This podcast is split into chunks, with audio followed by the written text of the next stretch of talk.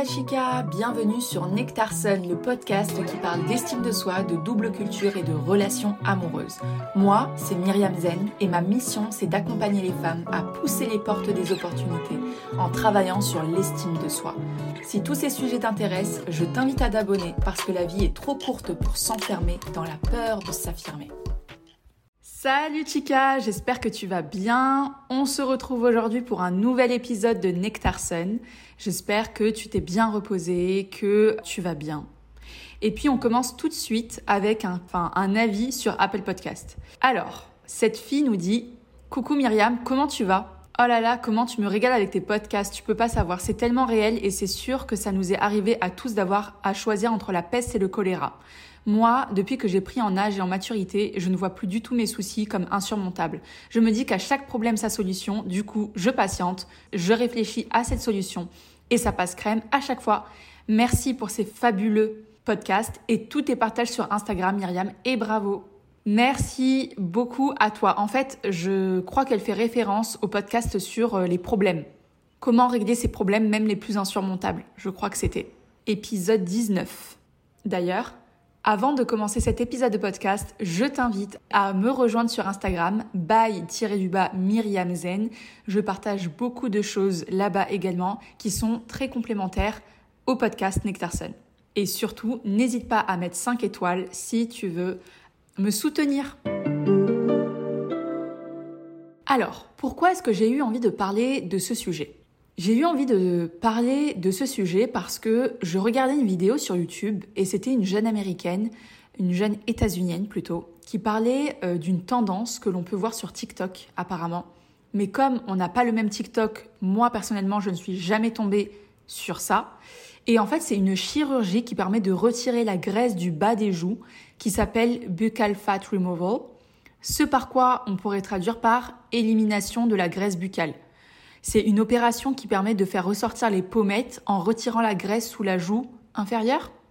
En fait, je ne saurais même pas comment expliquer. Et je t'avoue qu'à première vue, j'ai trouvé ça pathétique. Alors là, vraiment, je fais un jugement parce que, tu vois, les femmes qui se font refaire euh, des parties euh, comme le nez, comme euh, la poitrine, certaines choses comme ça, ça peut se comprendre. Mais là, c'est quelque chose qu'on ne remarque même pas. Et en fait, c'est une chirurgie qui a été pratiquée sur Bella Hadid, Léa Mitchell, Ariana Grande. Et avant de voir cette vidéo, je ne connaissais mais pas du tout cette chirurgie. J'étais là en train de me dire mais pourquoi Alors voilà, je veux en parler. Je veux parler de chirurgie esthétique. Alors tout ce que je vais dire, d'accord, n'est pas à prendre personnellement. Je pense que c'est hyper important que je le dise. C'est pas à prendre personnellement je vais parler des faits, je vais parler des recherches que j'ai faites sur la chirurgie esthétique. On va vraiment parler de chirurgie esthétique, du lien que ça a avec l'estime de soi, parce que bien évidemment, il y a beaucoup de femmes, je ne dis pas que toutes les femmes sont comme ça, mais il y a beaucoup de femmes qui se refont refaire quelque chose de leur apparence parce qu'elles ont un problème avec l'image d'elles-mêmes. Et je pense que c'est hyper important d'en parler. Ça fait quand même partie de nos vies et on est sans cesse rappelé à notre image. Alors pour commencer, je vais te parler de mon cheminement avec la chirurgie esthétique. En réalité, quand j'étais petite, j'ai toujours pensé que c'était pour les femmes un peu plus âgées, mais jamais pour les jeunes filles. Et puis ensuite, il y a eu toute la culture Internet qui est arrivée et qui a chamboulé les codes. Personnellement, j'ai une petite poitrine et quand j'étais ado, ah, c'était chiant d'avoir une petite poitrine. Parce que je me comparais et puis c'était pas beau, enfin c'est ce que je me disais, c'est pas beau, donc bien évidemment, j'ai eu ma période où je mettais des push-ups. D'ailleurs, quelle torture Ça devrait être interdit. Ça, ce n'est que mon avis. Ok, ça te fait une belle silhouette. Et encore, c'est ce que je croyais. Mais le confort, on en parle du confort que ça ne procure pas? Bref, aujourd'hui, j'ai plus aucun soutif. C'est-à-dire que si tu me demandes aujourd'hui de sortir un soutif, je ne pourrais pas t'en sortir parce que j'en ai aucun. J'ai pas de soutif, j'ai pas de soutien-gorge, j'ai pas de brassière. Quoi que soit qui ressemble à cet instrument de torture, je n'ai plus parce que mon confort vient en premier. Bref, aujourd'hui, je trouve bien plus d'avantages à ma petite poitrine, bien plus. Elle ne me fait pas mal au dos, Elle est petite, elle prend pas de place, c'est cool. Elle n'est pas une entrave à ma féminité, pas du tout. Et ça, je m'en suis rendu compte ces dernières années, pas quand j'étais ado. Avant, j'avais pas vraiment d'avis sur la chirurgie. J'ai eu dans ma famille des femmes qui se sont fait refaire euh, euh, la poitrine par exemple, mais à l'époque, ça ne touchait pas les jeunes filles comme ça les touche aujourd'hui. Et c'est pour ça que je veux en parler, parce que c'est vraiment une construction sociale et je veux que tu puisses en prendre conscience en écoutant ce podcast. Est-ce que j'ai déjà pensé à refaire quelque chose de mon apparence? Oui, bien sûr, je pense comme euh, peut-être tout le monde, je sais pas. Est-ce que je l'ai fait? Non. Est-ce que ça veut dire que je suis meilleure ou pas qu'une autre? Non. C'est comme, euh, tu sais, ces femmes qui, euh, parce qu'elles n'accouchent pas avec péridurale et qu'elles accouchent de manière naturelle, elles se sentent meilleures que les autres. Non, en fait faire ou pas de la chirurgie ne fait pas de toi une meilleure personne. Arrête de croire ça parce que chacun a ses motivations et chacun a ses raisons de faire de la chirurgie. Et pour commencer à parler de chirurgie, il faut absolument que l'on parle de l'image de soi parce que c'est la racine de tout ça. Alors l'image de soi, ça fait partie de l'estime de soi. Et l'image de soi, c'est le regard que l'on porte sur soi. C'est une évaluation qui est fondée ou non que l'on se fait de ses qualités, de ses défauts, et c'est le deuxième pilier de l'estime de soi.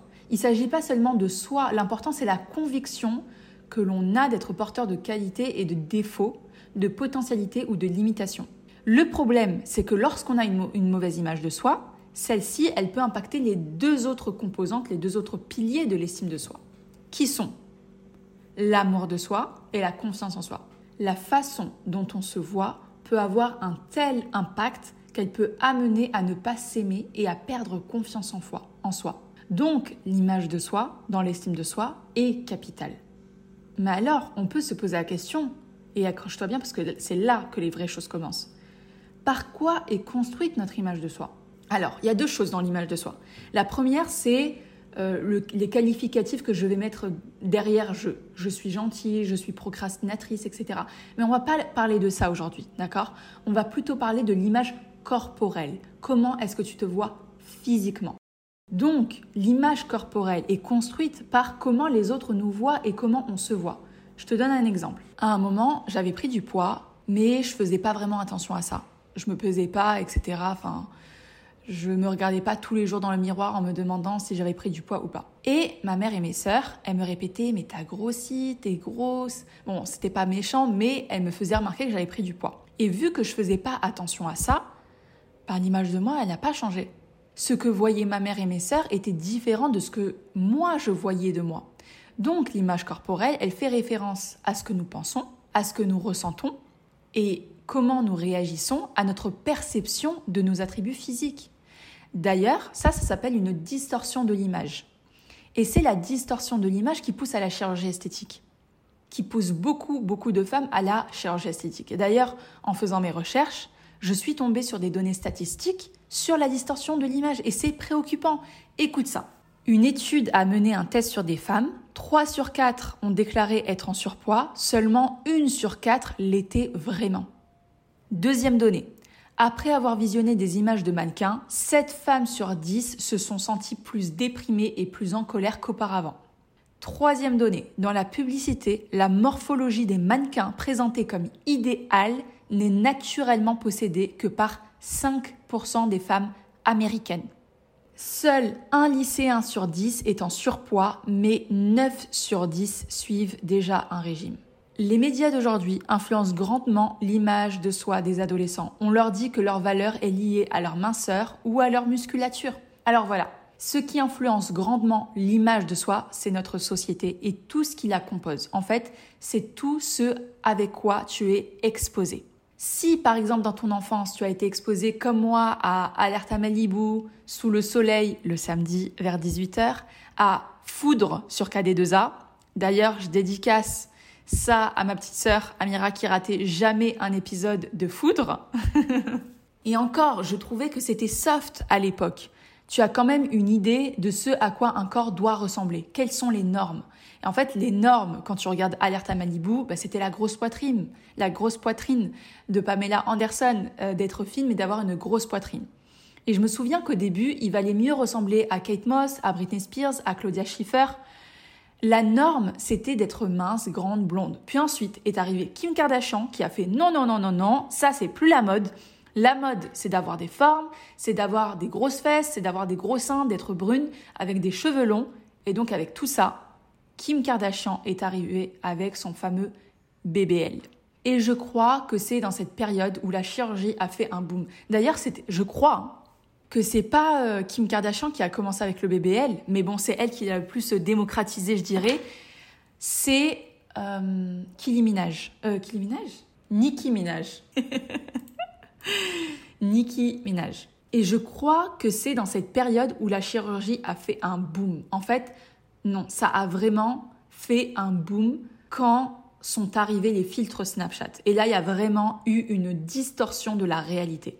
Des filtres qui affinaient le nez, qui amincissaient le visage, qui rendaient les yeux plus en amande ou plus grands. Enfin, une version améliorée de soi. Donc, ce qui influence l'image corporelle que tu as de toi, c'est ton environnement. C'est ce à quoi tu es exposé constamment.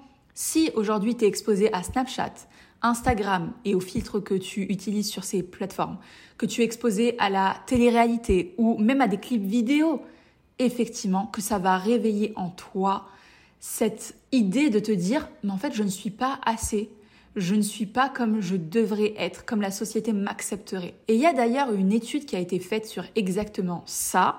Je l'ai vue, c'est une vidéo YouTube qui s'appelle TV Lobotomie, la vérité scientifique sur les effets de la télévision, qui est présentée par euh, Michel Desmurguet. Je t'invite d'ailleurs à aller la voir.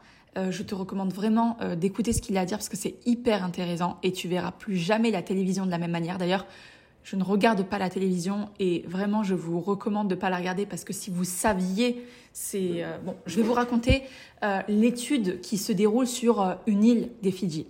C'est une île vierge où la télé n'existait pas. Et en fait, là-bas, le fait de dire euh, Ah, vous avez pris du poids, ben, c'était un compliment traditionnel aux Fidji. Les gens sont censés manger autant que possible. Un corps qui est robuste et joliment arrondi, c'est la norme pour les hommes et les femmes. Il y avait une insulte là-bas qui était jambes maigres. Ça, c'est une insulte. Et maigrir, le terme fidjien pour perdre une quantité notable de poids, est considéré comme une condition inquiétante. Donc voilà, ça c'est la culture de base, ça c'est la tradition, d'accord? Et donc il y a euh, une expérimentation qui a été faite par les États-Unis, évidemment, hein, dans les années 90. Ils ont introduit la télé dans les foyers de l'île de Viti Levu. Et c'est à ce moment-là que les troubles alimentaires sont apparus, alors que c'était pratiquement inconnu avant la télévision. Ils ont interrogé une fille fidjienne et elle a déclaré que ses amis lui disaient qu'elle était trop grosse et parfois je suis déprimée parce que je veux toujours perdre du poids, je cite. Le docteur Baker et ses collègues, ils ont interrogé 63 filles fidjiennes du secondaire dont l'âge moyen était de 17 ans et le travail il a commencé en 95. Un mois après que les satellites ont commencé à émettre des signaux de télévision dans la région, d'accord? En 98, soit trois ans après, les chercheurs ont interrogé un autre groupe de 65 filles de la même école qui ont été appariées en âge poids et autres caractéristiques avec les sujets du groupe précédent. Et selon les chercheurs, 15% des personnes interrogées dans l'enquête de 98 ont déclaré avoir provoqué des vomissements pour contrôler leur poids contre 3% dans l'enquête de 95. Et 29% ont obtenu des résultats élevés à un test de risque de troubles de l'alimentation contre 13% trois ans auparavant les filles qui ont déclaré regarder la télévision trois nuits ou plus par semaine dans l'enquête de 98 étaient 50% plus susceptibles de se décrire comme trop grosses et 30% plus susceptibles de suivre un régime que les filles qui regardaient la télévision moins fréquemment. Et en fait, ce qui est dingue, c'est que le docteur Baker a déclaré que l'idée de calories, avant 95, avant que cette expérimentation soit faite, leur était complètement étrangère. Et dans l'enquête de 98, 69% ont déclaré qu'à un moment donné, elles avaient suivi un régime. Et il y a plusieurs étudiantes qui ont dit au docteur Baker et à ses collègues qu'ils voulaient ressembler aux femmes occidentales qu'ils voyaient dans des émissions de télévision, comme Beverly Hills.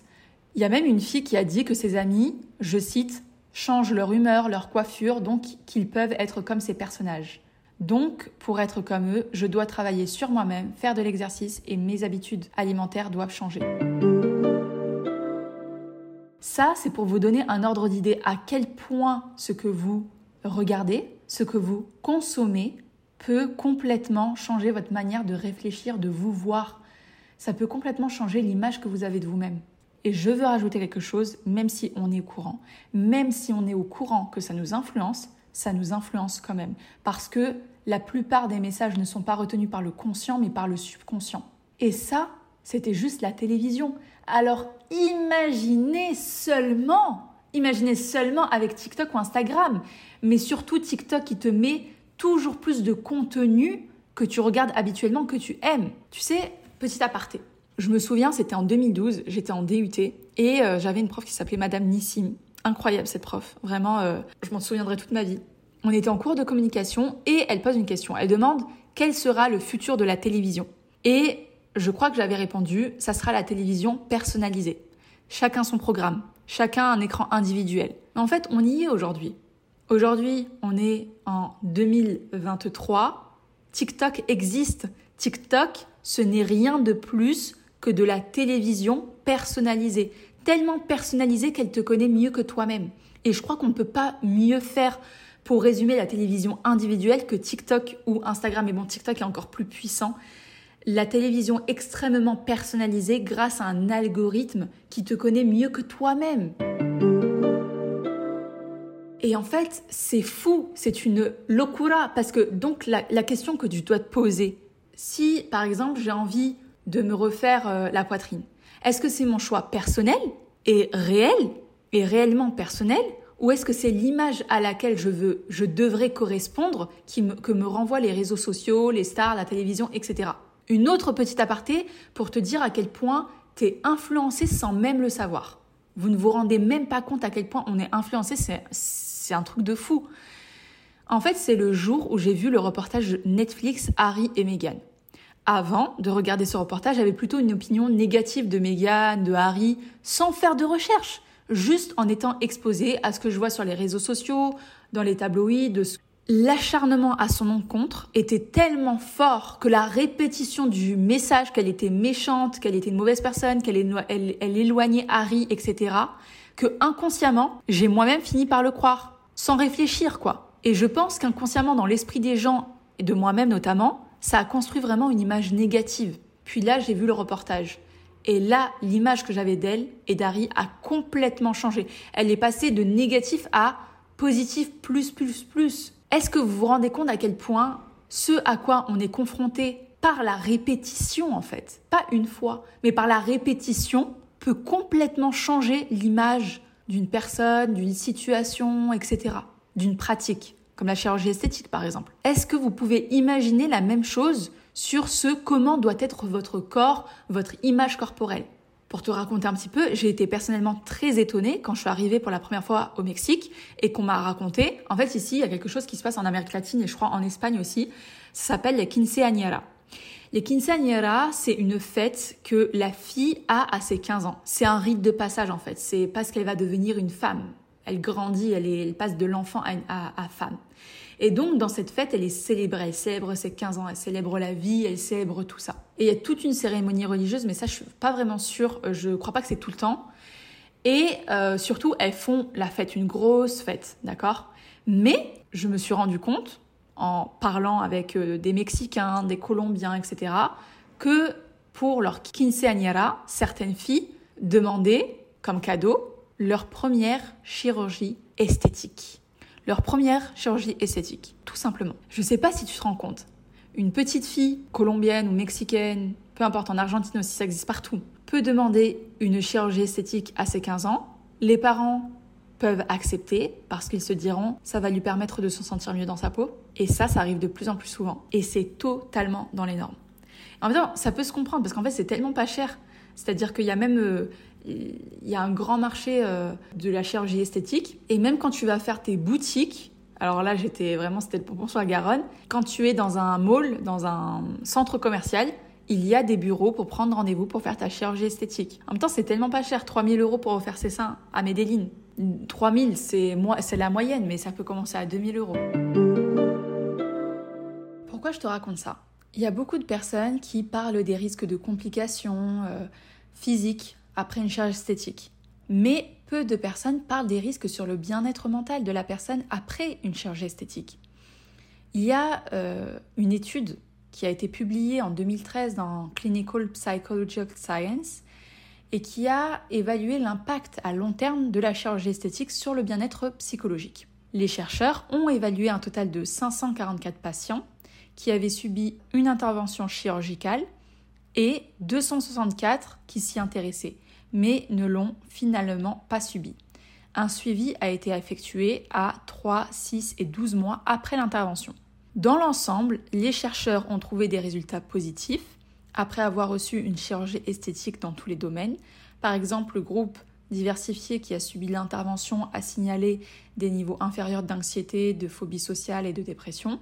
De même, ils ont signalé une meilleure réalisation des objectifs, une meilleure qualité de vie, une plus grande satisfaction à l'égard de la vie, une plus grande attractivité, une santé mentale et physique, un bien-être, une auto-efficacité et une estime de soi. Mais en même temps, il y a une autre étude qui a été faite euh, en 2001, cette fois-ci, dans Epidemiology, qui a révélé que 14 ans après l'intervention, le risque de suicide chez les femmes ayant subi une chirurgie d'implant mammaire était de 1,54%. Des résultats similaires et même des pourcentages plus élevés ont été trouvés dans des études en Finlande, en Suède, au Danemark et au Canada. En moyenne et plus particulièrement en chirurgie d'augmentation mammaire, les femmes ont deux fois plus de risques de suicide par rapport à la population générale après une intervention esthétique. Mais c'est pas tout. Il existe des preuves d'épisodes de dépression, d'anxiété, de troubles de l'alimentation et de consommation de drogues illicites chez un pourcentage de personnes ayant subi une chirurgie esthétique. Il y a une étude, la plus récente, qui a été publiée dans Eplasty et qui a révélé que la prévalence des troubles psychiatriques chez les patients en chirurgie plastique élective est significativement plus élevée que dans la population générale. Et puis, c'est quelque chose dont on ne parle pas suffisamment, mais il y a aussi le risque de l'addiction à la chirurgie esthétique. Le risque d'addiction à la chirurgie esthétique, ça se passe comment? Imaginons qu'une personne euh, refasse ses lèvres. Elle fait une augmentation euh, de, de ses lèvres. En fait, ce qui va se passer, c'est que, en fait, si tu veux, à la base, dans l'imperfection de ton visage, tout est parfait. Je ne sais pas comment vraiment expliquer ça, mais tout est à enfin, on va dire 2 cm, 1 cm, etc. Dans l'imperfection de ton visage, tout est parfait. Donc, par exemple, si tu vas pour refaire tes lèvres, imaginons que tu euh, augmentes euh, le volume de tes lèvres, tu vas te dire Ah, mais mon nez, il n'est pas assez comme si, il est, il est peut-être un peu trop loin, ou un peu trop près, ou etc. de, mes lèvres. Et donc, tu vas vouloir refaire cela. Et puis tu vas dire ah mais mon, mon menton il est trop près de ma bouche par exemple. Et donc tu vas vouloir refaire ça etc., etc. En fait, ça ne finit jamais parce que, en fait, à chaque fois, ça décale d'une certaine manière le problème. Je ne dis pas que c'est pour tout le monde comme ça, mais ça peut décaler le problème. Bien sûr, moi, ce que je te dirais, c'est que je prône surtout l'acceptation de soi, évidemment, car on l'a vu, la chirurgie esthétique n'est pas sans risque. Maintenant, imaginons que tu as envie de passer à l'acte, que ça soit pour refaire ta poitrine, pour faire un BBL ou pour ton nez, peu importe. Il faut vraiment que tu puisses te poser ces questions. Réellement te poser cette question. Premièrement, pour qui est-ce que je le fais véritablement? Deuxièmement, quelles sont les raisons qui m'ont poussé à faire cette chirurgie? Quelles sont les raisons qui me poussent à faire cette chirurgie? Troisièmement, suis-je prête à assumer les conséquences si ça ne rend pas comme je le voudrais? Et oui, parce qu'il y a des risques en fait que ça soit pas exactement comme toi tu veux. Donc est-ce que tu es prête à supporter ces risques? Quatrièmement, qu'est-ce que j'attends? Qu'est-ce que j'espère avoir après cette chirurgie esthétique? Si tu te dis oui, en refaisant ma poitrine, je vais avoir beaucoup plus la validation des hommes, ok, mais est-ce que c'est une raison valable? Est-ce que tu crois pas que tu vas pouvoir plaire à certains hommes même avec ta petite poitrine en fait? Donc en fait, je pense qu'aussi il y a beaucoup d'idées reçues. Si je me refais faire euh, la bouche, le nez, euh, que je me fais un lifting ou euh, que je me refais ma jawline ou peu importe, je vais être plus belle et donc je vais... En fait, je pense que ce qui se passe, c'est que tu peux avoir tous ces résultats-là sans la chirurgie esthétique. Comment? En travaillant véritablement sur ton estime de toi. Parce que qu'est-ce que ça apporte de changer, de faire un BBL par exemple? En fait, ça apporte quoi? Plus d'estime de toi. Parce que tu te sens mieux dans ta peau, donc tu vas te comporter d'une façon différente. C'est ça que ça va apporter. Imagine aujourd'hui pouvoir avoir toute cette confiance en toi, ce charisme, cette acceptation de toi, te sentir super bien dans ta peau, et t'as même pas besoin de refaire ton nez, tes lèvres, ta poitrine, euh, tes fesses, etc. Imagine juste. Mais en fait, c'est possible. Mais ça demande de travailler sur les vraies choses. Cinquièmement, est-ce qu'il n'y a pas une autre alternative, d'autres options que je n'aurais pas considérées? Et oui, parce que parfois, en fait, euh, tu es là, tu te dis oui, je vais me refaire ça, c'est la facilité, c'est rapide, etc. Et finalement, bam, euh, il y a eu des complications, ça, ça ne m'a pas donné le rendu que tu voulais. Est-ce qu'il n'y a pas une autre alternative? Sixièmement, quels sont les risques associés à cette chirurgie et est-ce que je suis prête à les prendre? Et oui, il faut que tu te demandes si les risques, quels sont les risques, premièrement, et est-ce que tu es prête à les prendre? Et septièmement, est-ce un acte que je fais pour correspondre à la mode du moment, sachant que la mode est amenée à se démoder, ou est-ce que je le fais véritablement pour moi? Est-ce que ce complexe, en fait, il était tellement gros que je pouvais même plus me le voir et que c'était plus possible? Vraiment, je pense que ces questions, elles sont hyper importantes à se poser avant de faire quoi que ce soit, parce qu'on parle de quelque chose d'hyper sérieux qui s'appelle la, la modification de son corps. Et je pense que si t'es comme ça, c'est pas pour rien d'une certaine manière. Après, je sais et je suis bien consciente qu'il y a certaines femmes qui pourront, qui auront du mal à, s'accepter, mais je pense avant ça, c'est très important de faire un suivi psychologique, un coaching ou un suivi psychologique, peu importe, parce que euh, tu te rends compte en fait finalement que waouh, mais t'es une bombe, t'es une bombe comme ça. Ouais, et il y avait cette tendance euh, sur euh, TikTok, euh, sur les nez aquilins. Il y avait beaucoup de femmes qui étaient en train de se, qui se filmaient en train de, bah, de refaire soit leur nez, soit leur bouche, etc., genre avant et après. Et en fait, elles avaient un nez magnifique. Genre parfois, toi tu crois que c'est un défaut, mais c'est ça qui donne tout, qui te donne tellement, tellement de charme qui fait que tu es, magnifique en fait et qui te distingue. Parce qu'en fait, ce qui se passe actuellement, et je pense que tu peux le voir par toi-même, c'est que tout le monde se ressemble en fait. Tout le monde se ressemble, tout le monde va vers à peu près le même euh, visage. Des grosses lèvres, un nez fin, euh, des grosses fesses, et encore c'est en train de changer, mais voilà, c'est c'est quelque chose qui j'espère qu'on pourra de plus en plus accepter en fait euh, notre nature notre, notre nature telle qu'on est parce que on est des bombes, quoi. Au naturel. On n'a pas besoin de tout ça, je pense, personnellement, je pense qu'on n'a pas besoin de tout ça et que ça profitera, voilà, ça profitera toujours au, au cabinet de chirurgien esthétique plus qu'à vous. En réalité, je t'encourage à t'accepter comme tu es et à t'aimer tel que tu es parce que dans ton imperfection, tu es parfaite et si tu as aimé ce podcast, n'hésite pas à mettre 5 étoiles. Et moi, je te dis à très bientôt avec euh, un nouvel épisode de podcast. Hasta luego